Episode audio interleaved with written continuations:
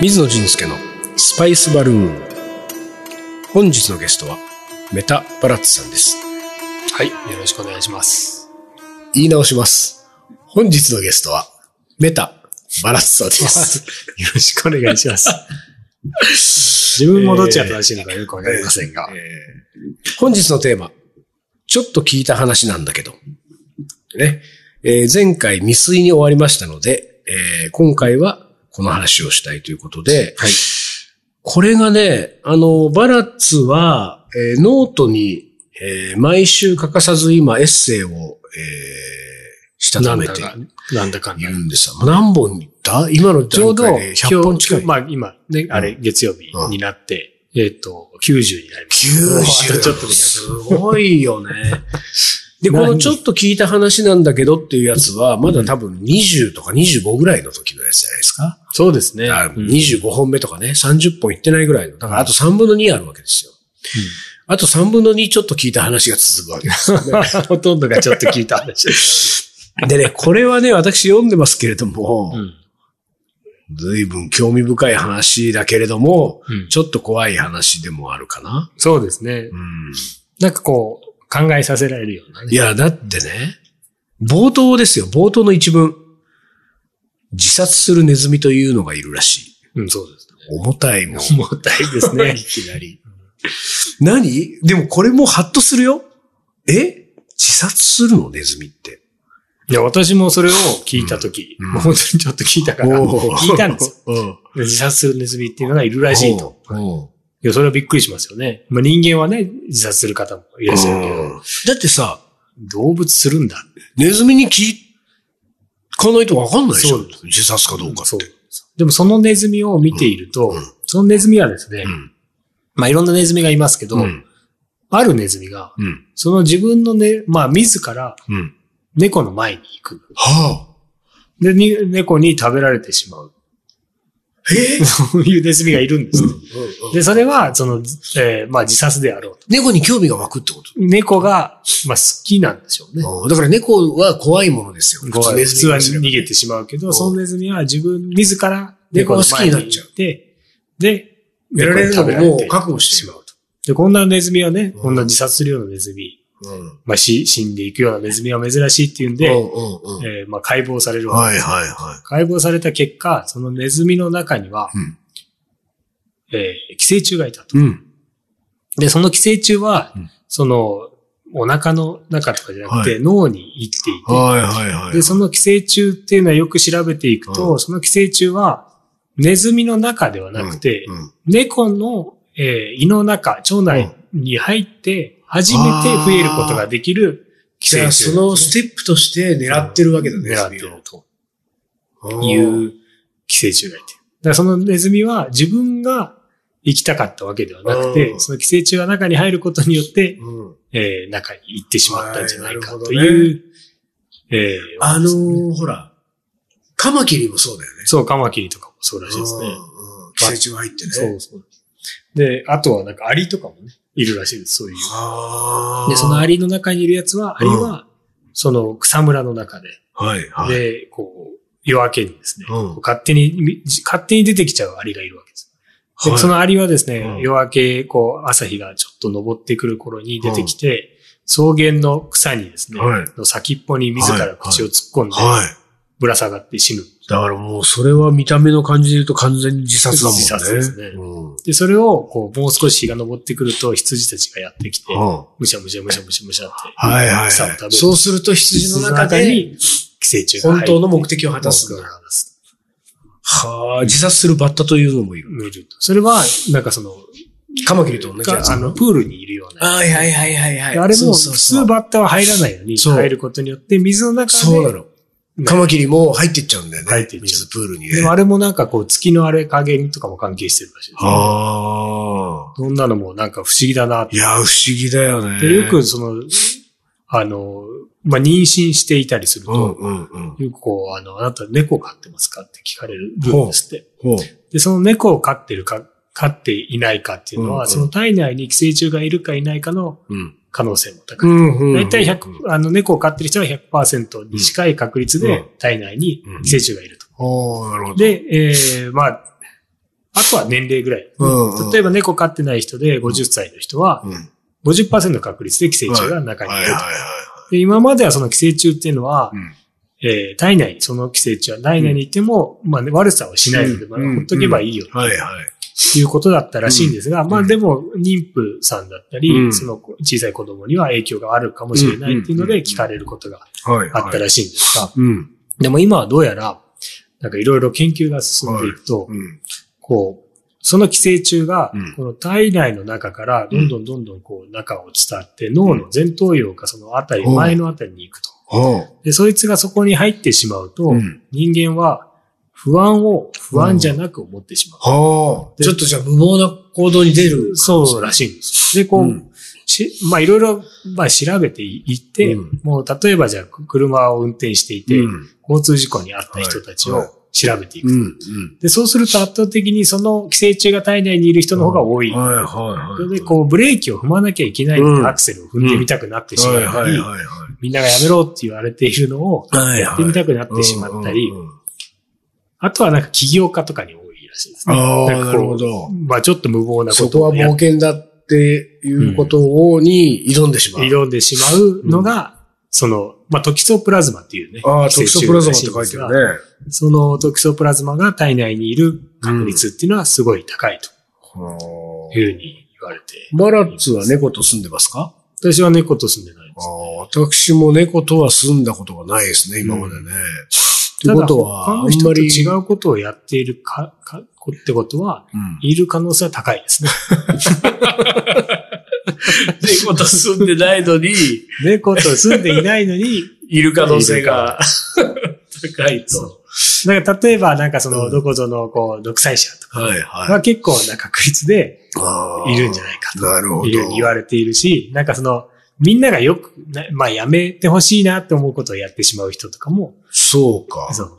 でも、そうか、なるほど。なんか僕も、今の話の流れで猫を飼ったことがないから、ないし、まあ自分の性格考えても、あんまり無茶なことをする感じでもないから、トキソプラズマはいなさそうだなと、私は思ったんですが、うんそうですね。でもさらに今やめてヘラヘラしてる時点で、まあまあ、いる可能性が高いそうところも。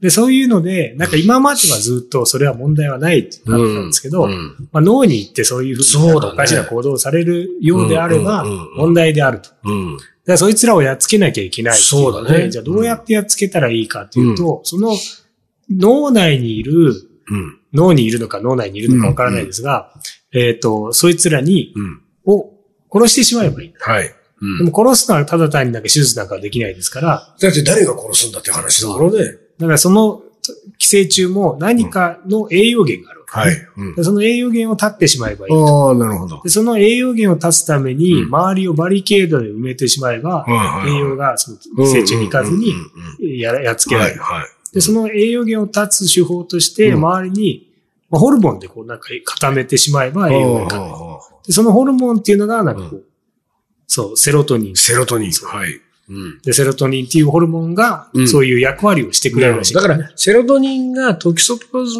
マをやっつけてくれるわけじゃなくて、バリアしでて、栄養を与ええないらないようにこうすると。うん。うん。で、そのセロトニンっていうのは、まあ、その、まあ、腸を刺激されることによってうん。分泌されて脳で、うんうん。で、なんかよくこう、幸せだなとか、はいはいはい。ハッピーな、うんハッピーな気持ちにさせるようなのがセロトニンっていうふうに言われているんですね。うん。でそのセロトニンを分泌するのを手伝ってくれると。うん。腸を刺激することによって手伝ってくれるんですが、うんそのセロトニンを分泌するのを手伝うのが、うんそのクルクミンっていうセロあら。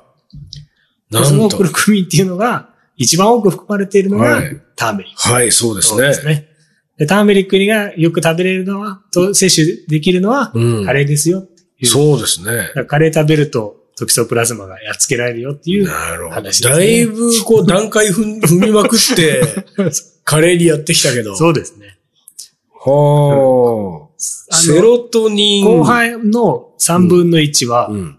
私の妄想ですけど、はい。セロトニン、クルクミン、ターメリック、カレーと。そうです。ああ、なるほど。で、俺さっきもらいましたけど、この、ラカドンターメリック。ええあのースパイスバルーンでも何度も話が出ている幻のターメリック、ラカドン。そうですね。ラカドンターメリックなんかもう、セロトニン出まくるんじゃない？セロトニン出まくって、トキソプラズマなんかもう3日でやってそうだよね。そうだよね。もうここにバラッツが兵糧攻めと書いてますけれども、確かにこのトキソプラズマを兵糧攻めにするには、ラカドンターメリックが一番いいかもね。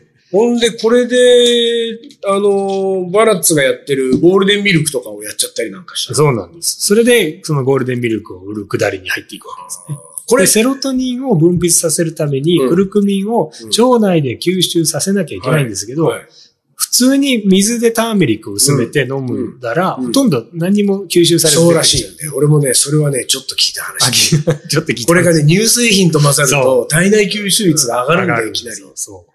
そう。それは僕、西洋医学の医学博士の人から聞いてる。ああ、そう。